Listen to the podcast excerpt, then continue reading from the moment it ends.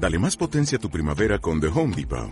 Obtén una potencia similar a la de la gasolina para podar, recortar y soplar con el sistema OnePlus de 18 voltios de Ryobi desde solo 89 dólares. Potencia para podar un tercio de un acre con una carga. Potencia para recortar el césped que dura hasta dos horas. Y fuerza de soplado de 110 millas por hora. Todo con una batería intercambiable. Llévate el sistema inalámbrico OnePlus de 18 voltios de Ryobi. Solo en The Home Depot. Haces más. Logras más.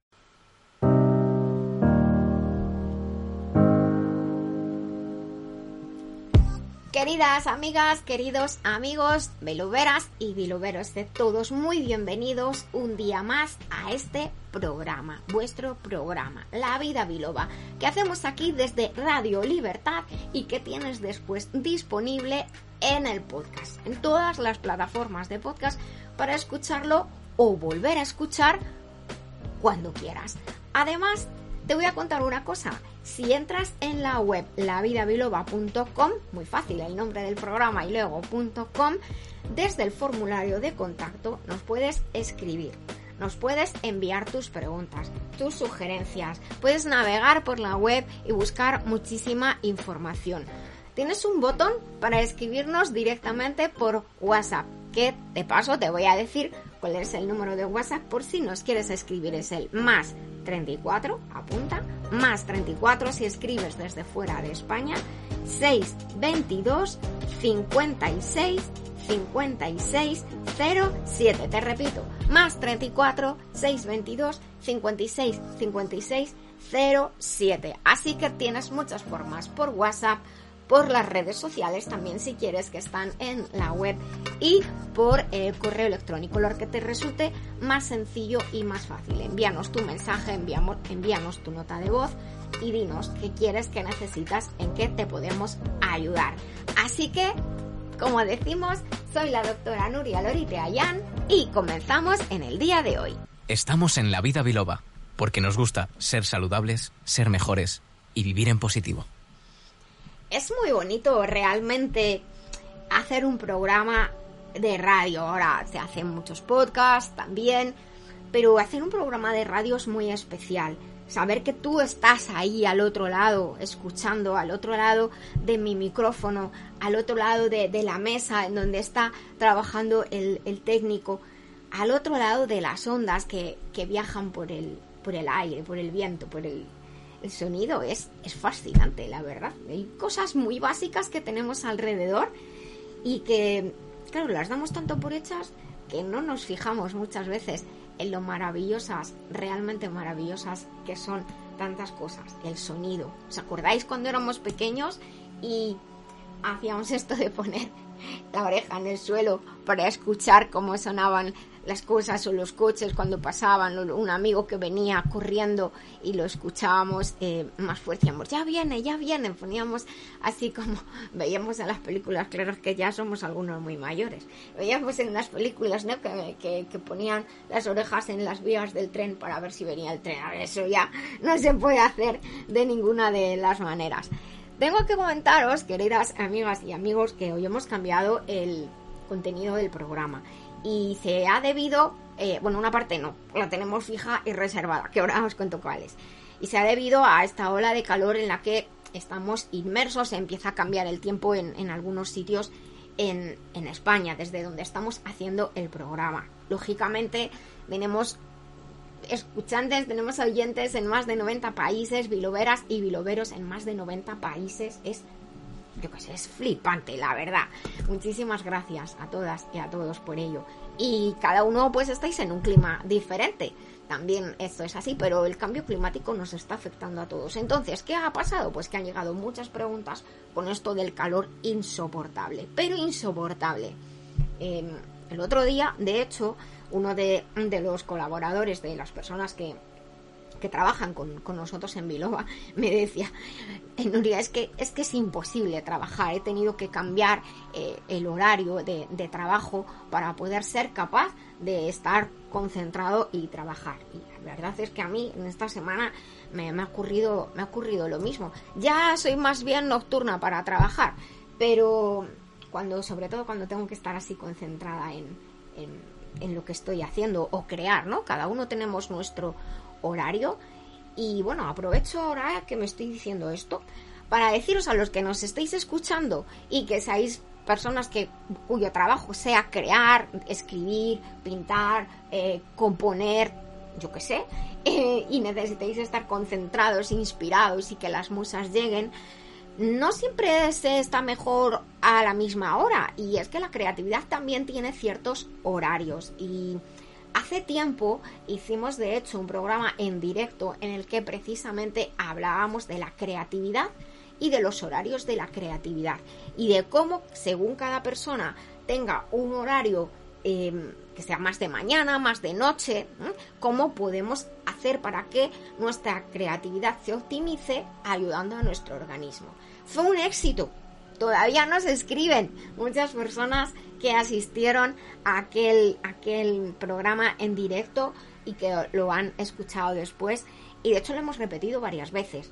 Así que si estás interesado o interesada en saber cómo puedes optimizar tu creatividad, conocer tu cuerpo mejor y cómo podemos alinear el cuerpo, la mente, para que la creatividad funcione mejor, que esté, pues ya sabemos qué pasa con las musas y con la inspiración, pero bueno, que por nuestra parte no quede, pues es importante conocer nuestro cuerpo, que da soporte a la mente, que da soporte a la creatividad. Repito, si estás interesado o interesada, no tienes más que entrar en la web del programa lavidabiloba.com y allí desde el formulario de contacto nos escribes, oye Nuria, oye Cecilia, quien quieras, quien, quien lee el correo primeramente. Em, estoy interesado interesada, me gustaría hacer este taller, seminario que hacéis sobre la creatividad. Es tan importante, es, es muy importante de verdad conocer cómo el organismo nos puede apoyar y al revés, cómo podemos estar haciendo las cosas malamente y entonces ocurre que nos cuesta más trabajo crear. Así que, lo dicho, si os interesa, nos escribís desde la web, os apuntamos en la lista de personas interesadas y como estamos preparando otro para ya después del verano, os invito a que os apuntéis y que lo, lo hagáis. Pues ala, pues retomamos el tema de antes y estamos hablando del calor horroroso que hace y de que, bueno, pues eh, algunos sabréis por si tenéis hijos en edad escolar, en muchos sitios han, dicho a los colegios podéis mandar a los niños antes a casa porque hace un calor espantoso.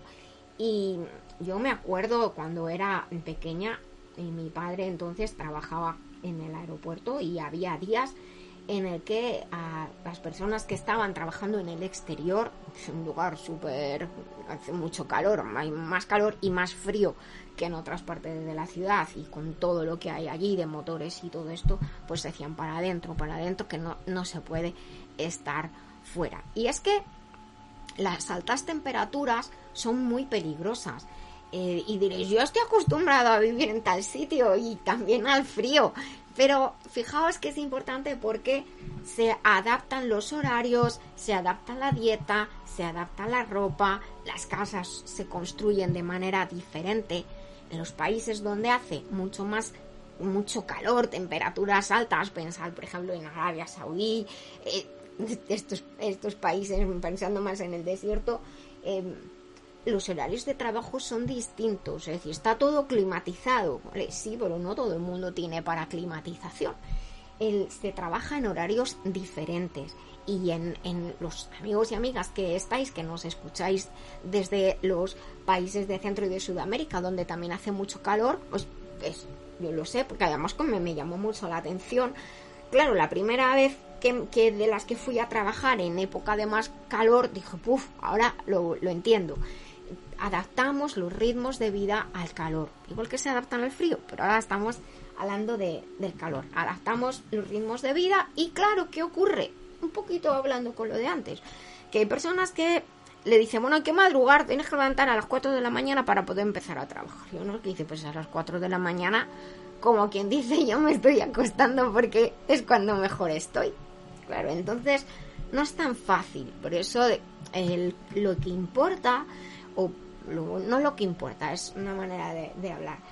lo que es más trascendente es el cambio climático que ocurre, a lo que aquello inesperado, aquello a lo que, que nos pilla de sopetón, que no es momento de que haga tantísimo calor, pues si fuera eh, agosto, dices, pues en ciertas ciudades, hablando por ejemplo de nuevo de España, sabemos que hace muchísimo calor. En Madrid hace mucho calor en verano, pero muchísimo. Hay ese refrán que dice tres meses, eh, seis meses de, no, nueve meses de invierno y tres de infierno. Es así, estaba yo así intentando hacer la cuenta. Porque al mismo tiempo que estaba queriendo deciros, lo estaba pensando con el cambio climático, esto ha pasado a, otro, a otro nivel.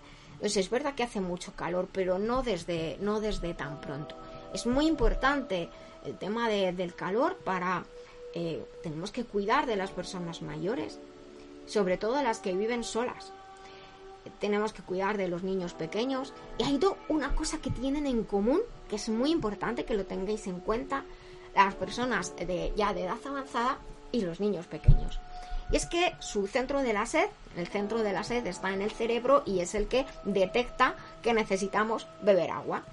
Y hay personas que dicen, yo no suelo tener sed, otras, yo sí estoy bebiendo todo el rato. Bueno, vamos a hablar de lo normal. A partir de, una edad, en las personas ya ah, mayores y en los niños pequeños, el centro de la sed de los pequeños no está conformado del todo y en las personas mayores el centro de la sed empieza a funcionar peor, pues igual que otras cosas a nivel cognitivo también. ¿Y qué ocurre? Que cuando una persona mayor o un niño ya pide agua, pide agua, es que está muy mal. Atención con esto, por favor. Por eso a los niños hay que ofrecerles a beber agua y que beban muy, con mucha mano izquierda. Venga, bebe un poquito, ¿eh? ¿vale? Y a las personas mayores también ofrecerles a beber agua, estar pendientes de que beban agua. Decir, ya lo bebo yo. Se le ponemos una botellita, vamos haciendo señales o pongo fotos con el móvil a ver si van si van bebiendo. Obviamente otra cosa diferente será aquellas personas que por su situación especial no puedan beber porque no puedan tragar bien y entonces se utilizan estos eh, agua gelificada, ¿de acuerdo? Para que puedan incorporar la hidratación. Por ello, muy importante, nosotros, adultos, los jóvenes que nos estáis escuchando, lo primero es la agüita, la agüita es muy importante, beber agua, estar hidratados, no esperar a tener sed, evitar desde luego las horas centrales del día para si puedes no salir a la calle mejor que mejor. No hacer deporte es una locura en, con estas altas temperaturas en el, en el exterior y en el interior tampoco si resulta que no puedes tener aire acondicionado a una temperatura más decente, un 20 y algo, está bien, pero a 30 y tantos, 40 grados, eso es una barbaridad, es peligroso. De hecho, a partir de una temperatura que os comentaba antes, muchas estructuras y funciones de nuestro cuerpo dejan de funcionar de manera adecuada. Decimos que las proteínas se desnaturalizan. Una vez os hablé de esto de desnaturalizarse las proteínas en un podcast en el que estuvimos hablando de cómo nuestras células y, el cuerpo hace para soportar el estrés. Y os puse el ejemplo que os voy a contar ahora. ver cómo se desnaturalizan las proteínas es muy fácil. Simplemente cuando ponemos una superficie caliente, una sartén, por ejemplo, y y un huevo y la clara transparente se empieza a poner blanca. Eso es que las proteínas están coagulando, se están desnaturalizando, están perdiendo su conformación y las altas temperaturas pueden afectar a las estructuras de nuestro cuerpo. Muy importante porque fijaos, tenemos muchas, muchas proteínas en nuestro organismo. Aunque tenemos una gran cantidad de agua a través de la transpiración, de la orina, de las diarreas, de las deposiciones, que ahora os hablaré de esto, de los vómitos, cuando hace mucho calor perdemos agua. Por eso tenemos que beber agua, comer eh, fruta y verduras que nos aporten agua como calabacín, calabaza, eh, pepino. Siempre que hablo del pepino acuerdo de nuestra querida colaboradora María del Carmen Aranda, que un día que hicimos eh, un programa especial sobre el pepino, dijo, pero ¿cómo tiene esto tantas virtudes? Yo no lo sabía. Eso, querida María del Carmen. Entonces, calabacín, calabaza, En nabo también, aunque tiene menos que el calabacín y la calabaza, melón, sandía, la fruta en general nos va a aportar mucha agua. Está muy rica y es muy fácil de comer, ¿de acuerdo? Así que importantísimo. Y luego pues verduras, eh, y hortalizas que también nos van a aportar agua. Son días para evitar las comidas más pesadas como los, por ejemplo, la, carne roja, los pescados azules que tienen un contenido calórico muy importante y entonces comes eso y madre mía, eh, hay gente que dice, bueno, un cocidito ahí tibio, no, porque va, vas a, hacer que la, la, temperatura de tu cuerpo suba todavía más, entonces no, no es tan buena idea, la verdad. Y comer poco, más repartido, muy importante. Si tenéis problemas con la digestión, os podéis ayudar y además ya no solo con el calor excesivo, sino por ahora porque vendrán vacaciones, viajes, etcétera, el comer otras cosas diferentes pues a lo mejor nos cuesta hacer un poquito la digestión.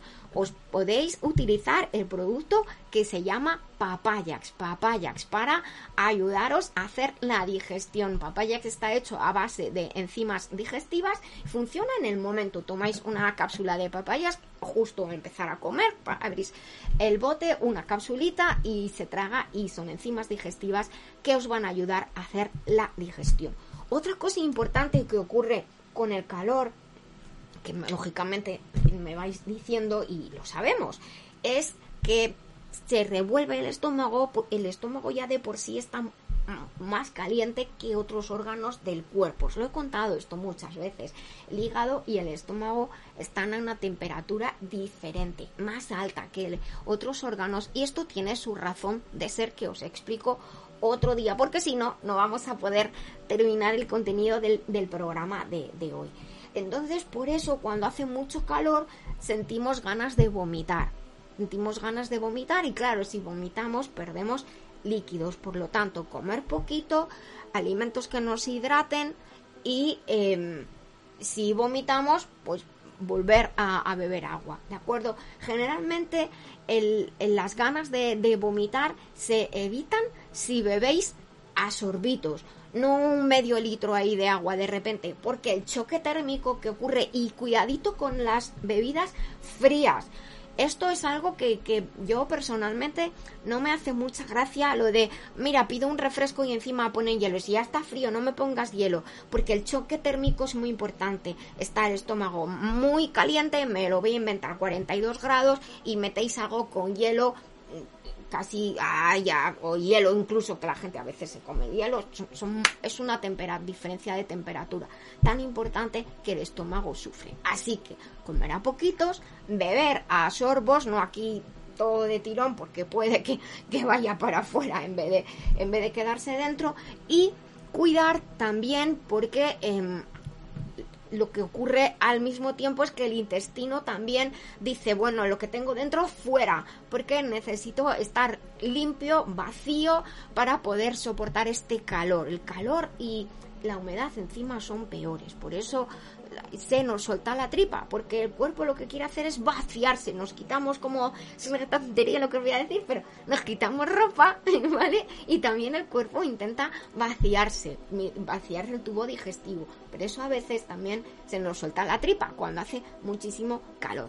Idea, pues lo que podéis hacer es utilizar probióticos. Yo suelo recomendar, este es mi envase, Biomic, Biomic, los productos de, los probióticos de Biomic de Master Life nos van a ayudar en este caso de tener la tripilla suelta. Viene muy bien tomar una cápsulita al día. En el envase veréis que pone entre una y cuatro, cuatro cápsulas al día. ¿De qué va a depender? Pues, por ejemplo, si tenéis una diarrea, como digo, pues que se, se ha soltado la triba porque habéis comido algo que ha sentado mal o solamente por el calor, pues con incluso que toméis una o dos al día es suficiente, que ya me conocéis, que yo no digo esto de tomar, cuanto más mejor, no, las cosas en su dosis justa.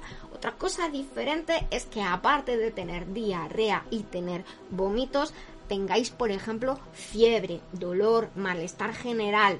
Ahí ya la cosa cambia porque posiblemente no es solamente del calor, puede haber alguna infección vírica o bacteriana o simplemente, entrecomillando, simplemente nos bajan las defensas y contraemos alguna infección bien alimentaria o bien de las que podemos, eh, de las que nos podemos contagiar de tantas maneras hoy en día. Teníamos que hablar de un tema importante hoy, precisamente hablando de infecciones, pero lo hemos cambiado por este tema del calor. Así que fijaos, hace dos semanas hablábamos de que en verano mm, se puede, mucha gente se queja de que voy por ahí, estoy estreñido y, y, os recomendaba lo de Plus y hoy estamos hablando justo de precisamente las diarreas. Una cosa muy importante es cuidadito con dejar la comida fuera del frigo. Si has hecho comida y te sobra, no se queda fuera del frigo. En cuanto esté a temperatura ambiente, se guarda bien. hay que mantener separado dentro del frigorífico, hay que organizar bien los alimentos, eh, carnes, pescados por un lado, verduras cocinadas por otro, frutas si lo tenéis en el frigo por otro. No, no pongáis cosas, ciertas cosas juntas porque se pueden contaminar fácilmente. Bueno, a lo primero, no, se deja la comida fuera. Se puede poner mala y no te das cuenta y luego te sienta mal. Y encima, si se pone mala por lo que sea y si te das cuenta y hay que tirarlo, pues eso está muy feo. No se tira la comida. Así que cuidado. Si te sobra un poquito porque dices, uy, me he hecho una pasta deliciosa con un calabacín y tomate, esto está que te mueres y no me lo he comido todo, pues lo pones en un tupper o en un envase que tengas y se guarda en el frigo. Pero no lo dejéis fuera, por favor. Y no dejéis, no, si solamente es por la noche, no lo dejéis fuera. No se deja comida fuera eh, con las altas temperaturas, ¿de acuerdo? Porque incluso eh, algunos productos o comida preparada que, que tienen pues conservantes, incluso a lo mejor conservantes naturales, ¿eh? Por ejemplo, en en Masterlife, en, en que ahora os diré, utilizamos conservantes naturales. Pero cuando hace mucho calor, yo digo, mira, puede estar fuera, porque aguanta, pero si puedes, guárdalo en el frigo. Quiero decir que te vas fuera de vacaciones, de viaje, no tienes frigo, no pasa nada, va a aguantarlo perfectamente, pero si puedes, pues lo guardas en el frigo. Y ahora viene la otra cosa que tengo aquí, yo también me lo noto ahora.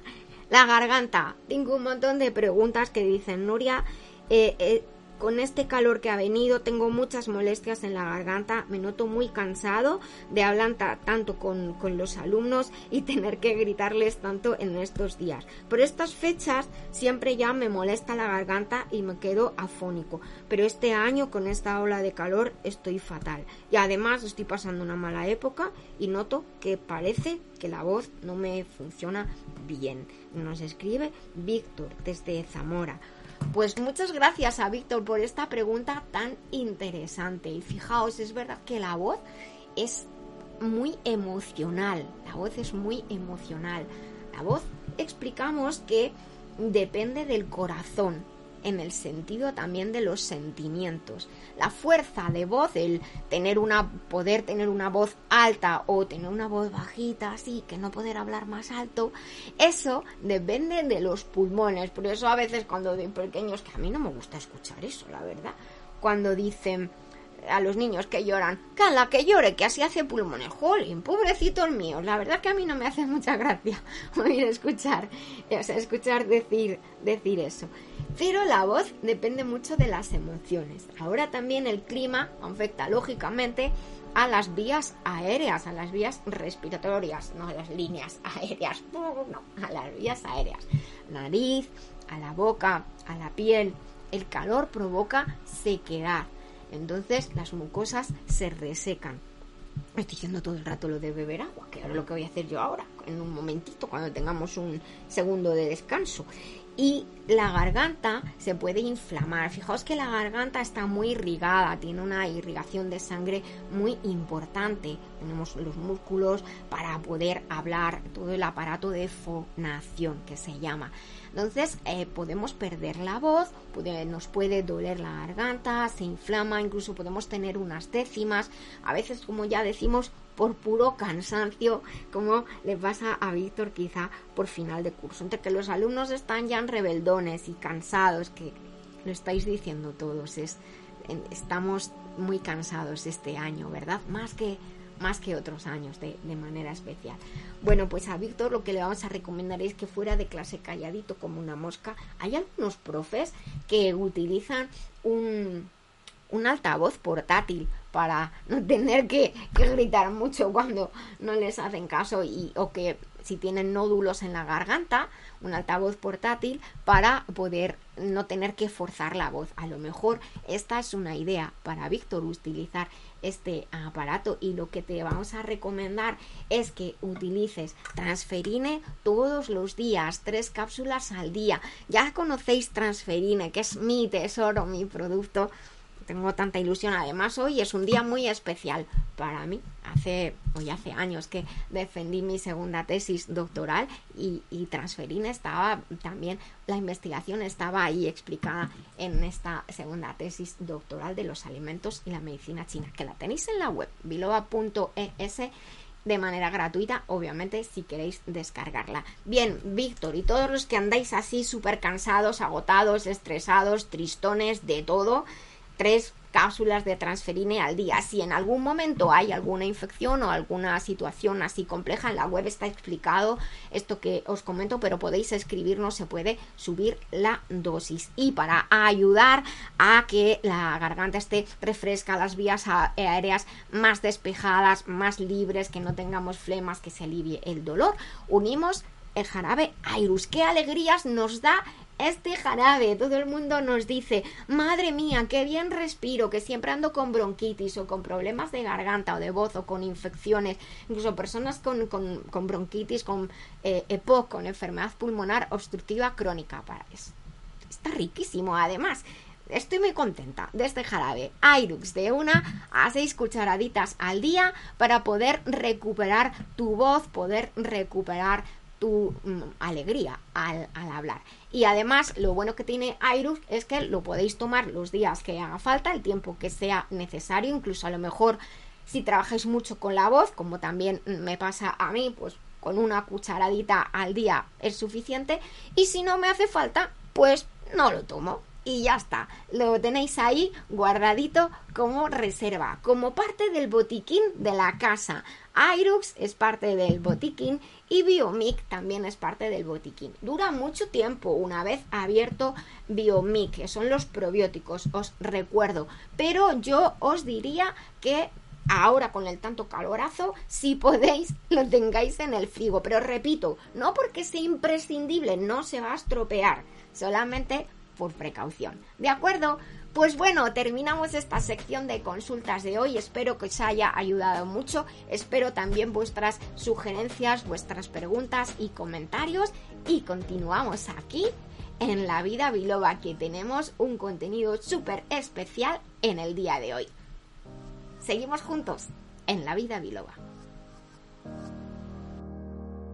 Doctora Lorite, ¿el hígado es esencial para la salud equilibrada? Así es, por eso recomiendo Master Life Green. Y por curiosidad, ¿por qué se llama Green Verde? Porque según la medicina china, el hígado y sus funciones se relacionan con cómo crecen las plantas y por ello con el color verde. ¿Y cómo percibimos esta idea en nuestra vida? Pues mira, por ejemplo, el movimiento armónico y la agilidad física y mental dependen del hígado, también la digestión, el ciclo menstrual, la creatividad, las emociones, todo lo que tiene que fluir con armonía depende del hígado. Pues ya lo saben, Master Life Green, porque un hígado saludable es esencial para el bienestar y la armonía. Master Life Green en masterlife.info. Master Life, maestría para cada momento de la vida.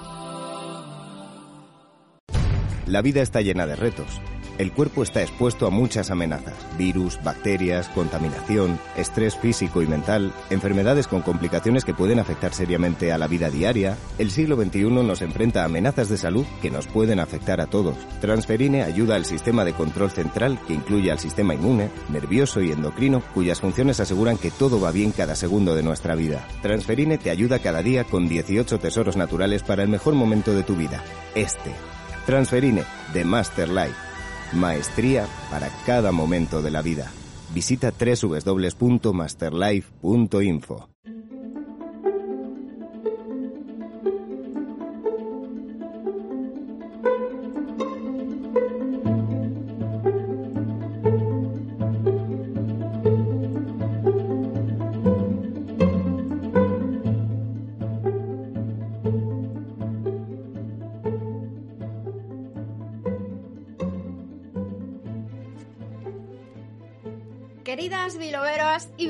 estamos un día más, como corresponde a estas alturas del mes, en nuestra sección con nuestro querido Otto Duarte, en esta sección de marketing para los negocios, para los negocios grandes, pequeños, minúsculos, los que comienzan, los consolidados y también aprendemos de la vida, porque como decimos muchas veces, el marketing es aplicable a todos los aspectos de la vida.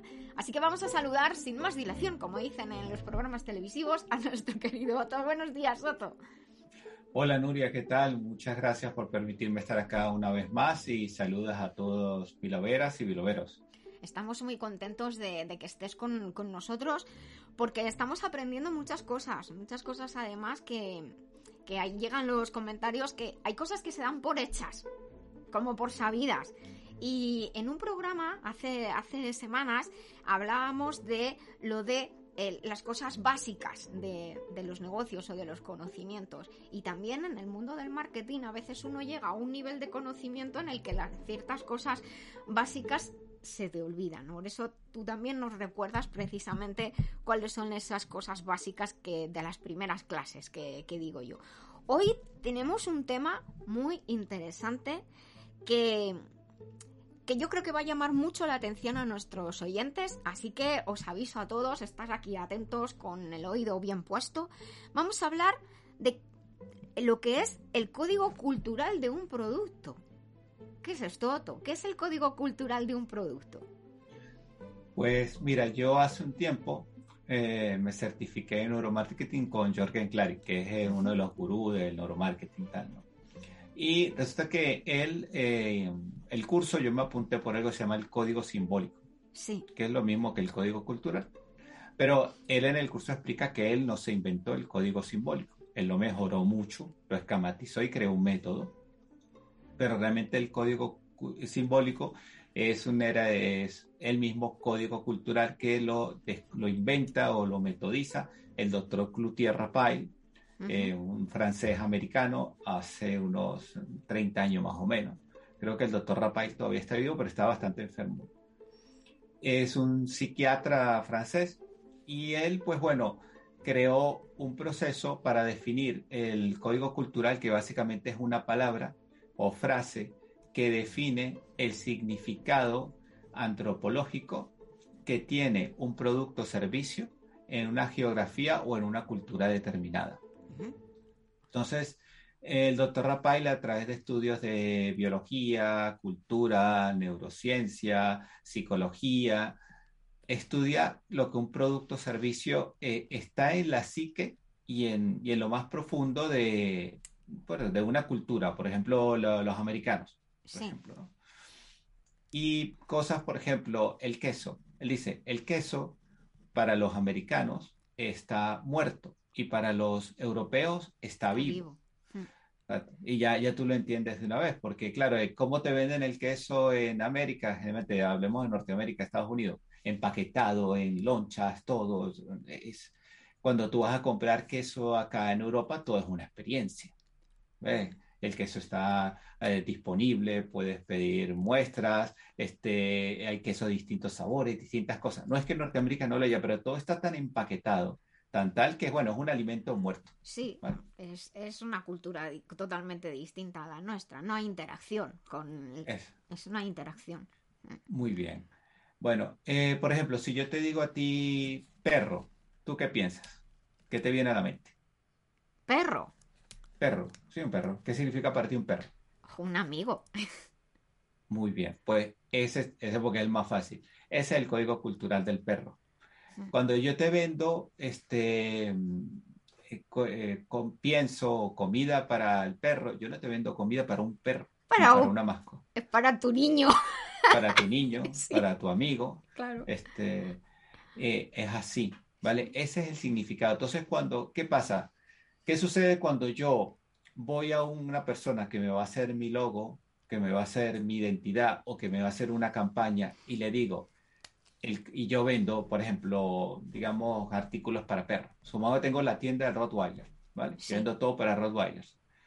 Y yo le digo, en todo quiero que tú expreses no que vendes cosas para perros, sino que vendes cosas para mi amigo Rottweiler. El, el caso de Rottweiler es más especial de ese tipo de perro porque es amigo protector. Sí. O sea, ya el código ahí también cambia. O sea, el perro general es amigo, pero el, el perrito de compañía, el perrito, el pinche, ese perro tiene un código más de amigo. Hmm. Pero este, este perro es un amigo protector. protector. Es hmm. un amigo guardián. ¿vale? Si te vas a los arquetipos de Jung, que están dentro de la, metodología que usa hay un arquetipo para eso. Entonces, ¿qué sucede? Vendo en base a eso. Entonces, el creativo va a crear toda la campaña, todos los elementos, o la persona que te haga la estrategia de marketing, pensando, entonces, en un amigo protector. Y la, la forma en que se va a expresar es, no digamos totalmente distinta, pero va a ser mucho más ajustada y tal. Claro, el Rottweiler puede tener un significado un tanto, creo que sería el mismo para todos, pero de repente para el alemán tiene un significado y para el americano o para el brasileño tiene otro significado. Hay que valorarlo, por eso hay que estudiar las culturas. Claro, porque además a lo mejor, fíjate, lo que el ejemplo este que estás poniendo no, no es lo mismo eh, cuando cuando tienes a este perro guardián en tu casa, por ejemplo, que vives en el campo y tienes protección, que si te dedicas, que eres una empresa de seguridad, me estoy inventando ahora, y entonces trabajas con esos animales también. Entonces a lo mejor es diferente. Y luego las culturas, luego es verdad que a veces tenemos unos rollos concretamente opuestos a entre determinadas imágenes o, conceptos, es verdad. Y objetos también.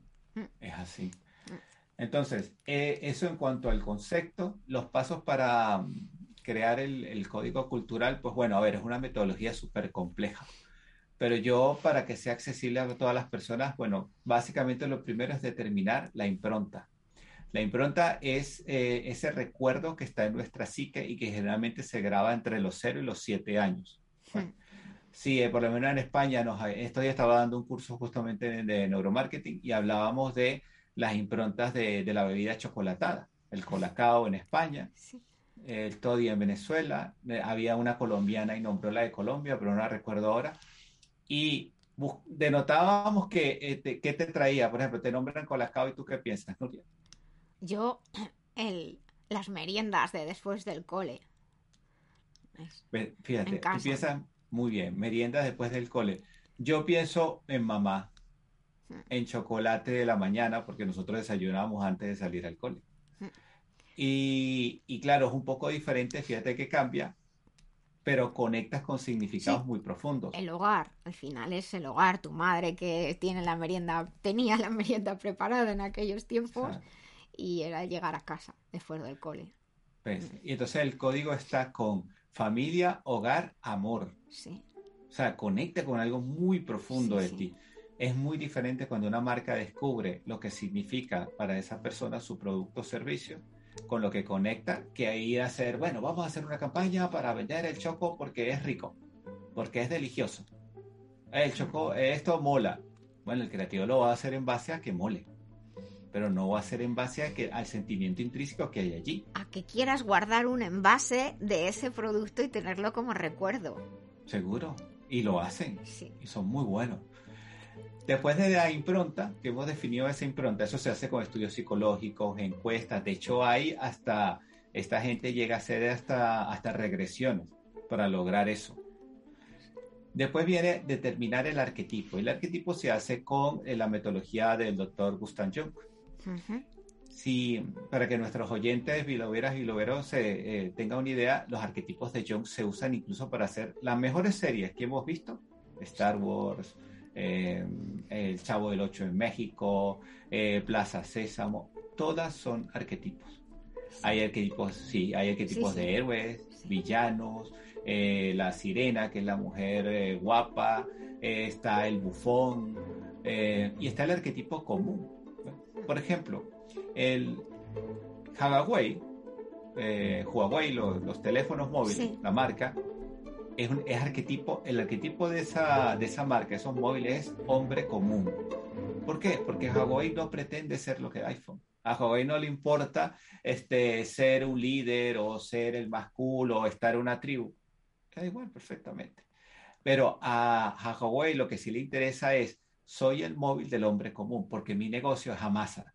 Hmm. Entonces, el que no puede estar en, en esta, en esta super tribu y no, y no quiere estar en la de muy abajo, está conmigo en el medio. Hmm. Y fue una estrategia brillante la de ellos. Vale, una vez que tenemos definido ese arquetipo, sí, es, es fantástico. Eh, sí, sí, la verdad es que está, está mi cabeza rula en estas cosas. Sí. Después, de hecho, tengo eh, un curso en, en YouTube. Buscan Mm. código simbólico o código cultural en YouTube y ahí tengo un curso gratis de Vale, eso. has hecho muy bien en decirlo porque luego, cuando preparemos el podcast, lo pondré en el resumen del programa. El Ah, vale, curso del código fenomenal. simbólico en YouTube. Vale, es gratuito. eso. Entonces, después de que tenemos ese, mm, ese arquetipo, vamos a la metáfora. Que la metáfora se define en base al método de- del doctor Gerald Sarmat. Se Ujú. llama Z-MET, el método. Y pues bueno, tiene varias metáforas. Entre, voy a nombrar por ejemplo la más famosa, que es la metáfora de transformación. Por ejemplo, todos los productos, eh, todos los servicios tipo coaching, los, productos como los que vende Biloba, eh, los productos de mm, asesoría, asistencia, tienen la formación, tienen que ver con transformación, ¿vale? Con una parte, la persona llegó siendo esto y termina siendo esto, ¿vale? Entonces, claro, hay todo un desarrollo de esa metáfora para lograrlo. Entonces, este producto, este servicio que tiene esta impronta, que está en ese arquetipo, se desarrolla en una metáfora transformacional. Ahora, eso no quiere decir que no se apliquen otras cosas. Por ejemplo, yo hay una clínica, no voy a decir el nombre, por supuesto.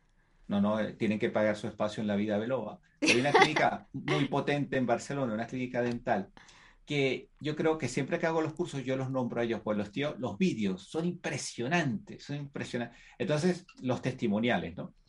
Y es, eh, es sorprendente, por ejemplo, nombre de una chica que se hace un tratamiento de dientes, o sea, los tenía un poco dobladitos y se hace estas dentaduras que te ponen como una sobredentadura, creo Sí. que son carillas y tal, y Sí. blanqueamiento, una cosa. La tía, pero bueno, mis, mis compañeros de Latinoamérica, cuando decimos tía es chica, pero Sí, sí, aquí sí, en aquí España decimos también. tía, tío, o sea, Ah, vale, vale. ellos nos entienden, sí. Entonces, esta mujer entra siendo una emo, con los dientes así, el maquillaje, la iluminación, la música, todo era impresionante. Y le hacen el tratamiento, se ve la clínica, se ve los profesionales, los equipos, tal, y va evolucionando y termina esa mujer saliendo como Shakira. Madre mía. Le cambia el color del cabello, el maquillaje, la iluminación, la sonrisa. Este va Los realities eh, de transformación total, vamos. Sí, es una metáfora transformacional. O sea, yo siempre digo, mira, esta gente, esto es neuromarketing puro, o sea, esta gente se le ocurrió y tal. ¿Qué pasa? Si yo voy a, a esa clínica un día a hacerme el tratamiento, este, yo, sí, el precio seguro va a ser el triple o el cuádruple de los demás, pero decir, hombre, si me pasó, si esta entró así, salió siendo así, pues seguro que yo también, ¿vale? Y si me dan financiación, bueno, duraré 50 años pagando esto, no pasa nada. Pero mira lo que hace esta gente. Mientras que Entonces- duren las carillas. Sí, que dure, no pasa nada. Entonces, bueno, eso es transformación. Entonces, de metáforas hay varios tipos de metáforas. Hmm. Y finalmente, cu- cuando tenemos esos tres elementos, es que se define el código. ¿vale? Entonces, entonces el código, como te dije, es una palabra eh, o frase que va a definir el producto, ¿vale? O que va a definir el servicio. Por ejemplo, yo hice un estudio para determinar el código de la formación digital, de toda la formación que venga digital. Y el código que yo saqué para eso es mochila de supervivencia. Anda. Porque las personas, cuando nos formamos, yo siempre hago esta pregunta, bueno, a ver, ¿por qué estás haciendo esta formación en los grupos, no? Eh, bueno, para reinventarme, para que me vaya mejor, para conseguir mejores oportunidades de empleo, para ver si haciendo, para emprender, montar un negocio, eh, lograr algo, tal, o simplemente porque me quiero reciclar, porque siempre quiero estar al día, tal. Entonces, realmente, ¿por qué estás así? ¿Por qué nos formamos? La, la formación hoy en día es la lanza. Cuando íbamos a cazar el mamut, ¿qué nos daban? Una lanza y, y bueno, y un poco de entrenamiento. Y te- Ahí tu, tu cacique, tu, el cavernícola mayor te explicaba las cosas y a El cazar el reino. gran. Sí, y a cazar, ¿no? Entonces, cuando en época medieval tenía, te daban tu armadura, tu cosa, tus escudos, tu Y una caballo lanza. exacto, y una lanza. Ya. Y ahora los soldados le dan su fusil, pero otra vez, ¡pum! Algo, ¿no? Bueno, la formación es eso en la vida.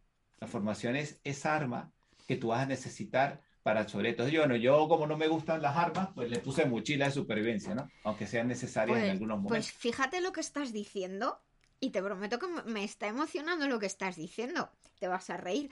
Bueno, a lo mejor me has escuchado decirlo, pero yo digo mucho que, que para mí dos tesoros en la vida, dos cosas que, que por herencia me gustaría poder dejar a, a mi, a mi hijo y, y- y a estos hijos intelectuales o quien quiera acercarse o escuchar.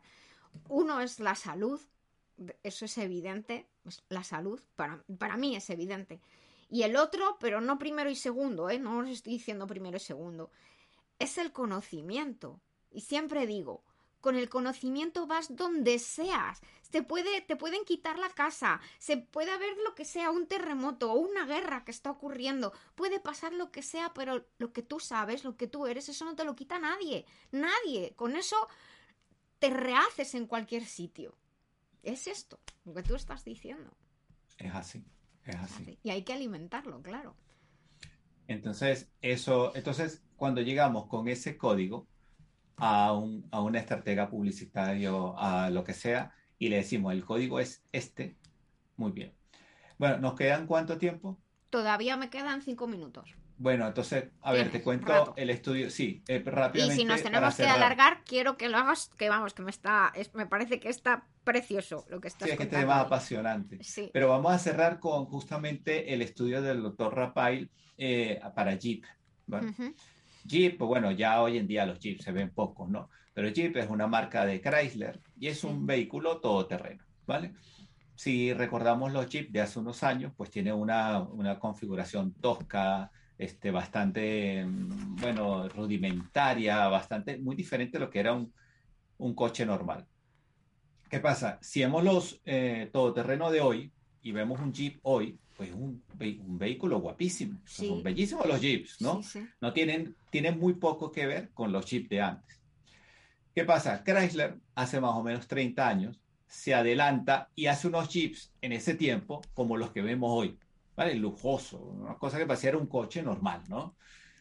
Y este Chrysler pues no le había ido bien con los otros coches y iba decayendo pero brutalmente las ventas, ¿no? La compañía estaba no cerca de quebrar, pero está en una situación difícil y contratan a Rapai, ¿vale? el doctor Rapail, por hacer un código simbólico en aquellos tiempos, o sea, hace 30 años, vamos a pensar cuánto eran 350 mil dólares hace 30 años. Madre ¿no? mía. Bueno, eso es lo que cobraba el doctor Rapail por hacer un código, un código cultural. Y entonces el doctor Rapail, pues bueno, cuando les, les- lo contratan, él hace el estudio, todo, un estudio que duraba meses, ¿no? Cuando termina, él les entrega un pergamino. Y el pergamino tenía una palabra, ¿vale? Y la palabra era caballo.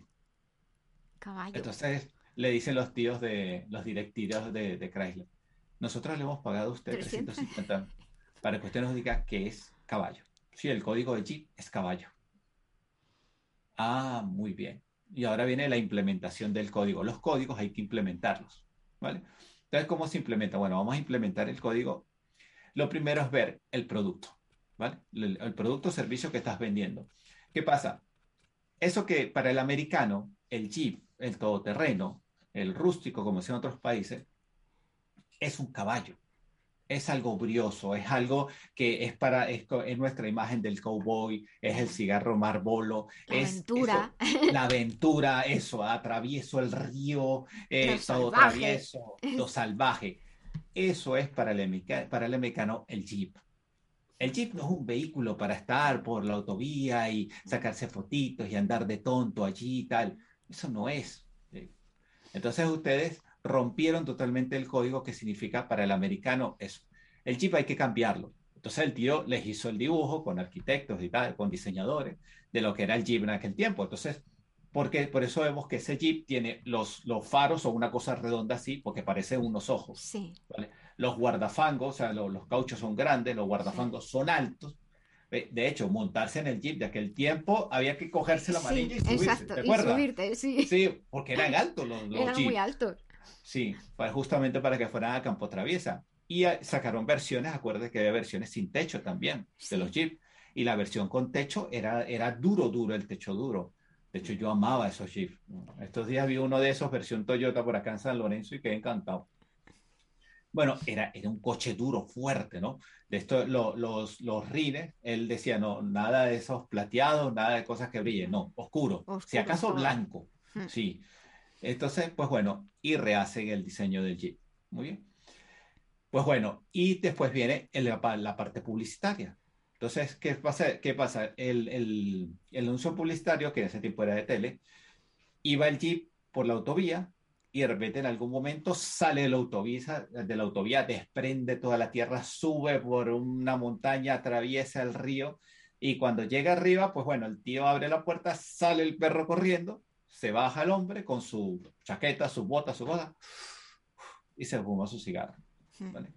Se dispararon las ventas, pero una cosa impresionante. O sea, de hecho fue la mejor época de Chrysler. La mejor de la mejor, la época dorada de Chrysler fue justamente esa. Pero sí que es verdad, Otto, que, que estás nombrando un vehículo y es verdad que hay marcas, estilos, estéticas que no nos van a todos, que, que, no van con nosotros, con nuestra manera de ser, con nuestra filosofía de vida, que dices, qué bonito, pero para mí no.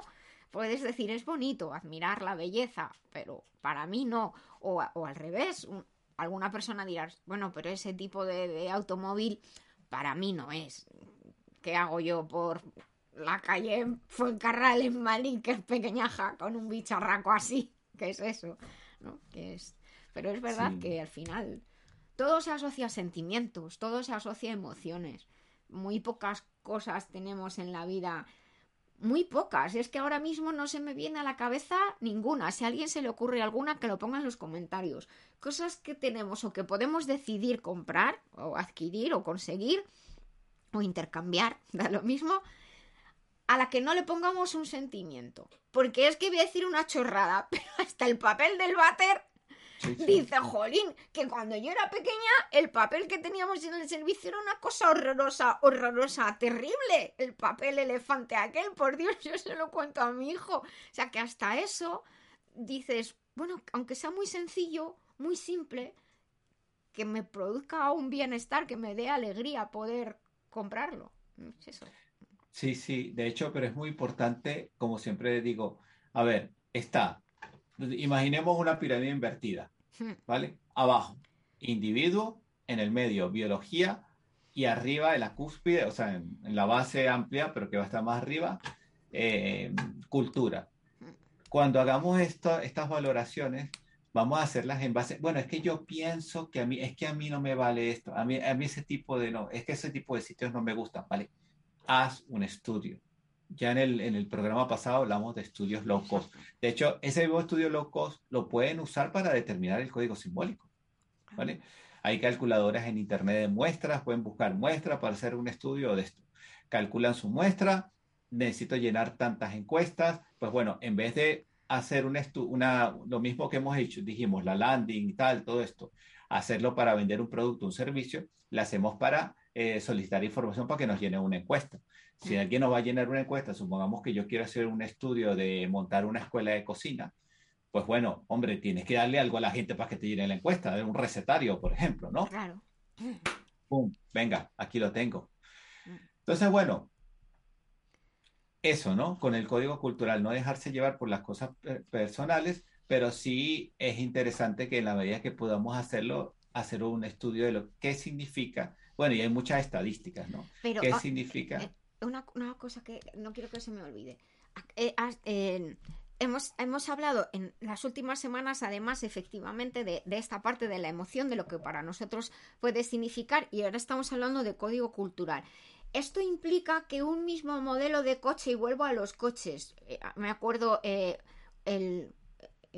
los Honda, por ejemplo, no son los mismos modelos en, en, América que en Europa, no son exactamente iguales.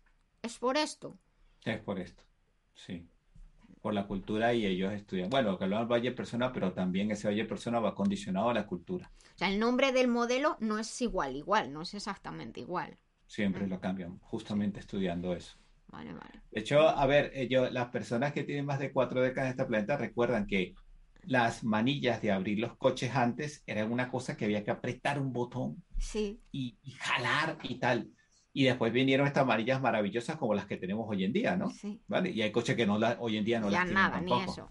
Ni eso. Bueno, esa manilla se, se inventa, la que es de meter la manito y abrir, o que son más fáciles por la mujer. Ah, Porque, claro, cuando ellos empieza la, la, la industria de los coches y empieza re- ellos siempre encontrarán la manera de, bueno, ¿cómo vendo el doble de lo que vendo ahora? ¿Cómo vendo el doble de lo que vendo ahora?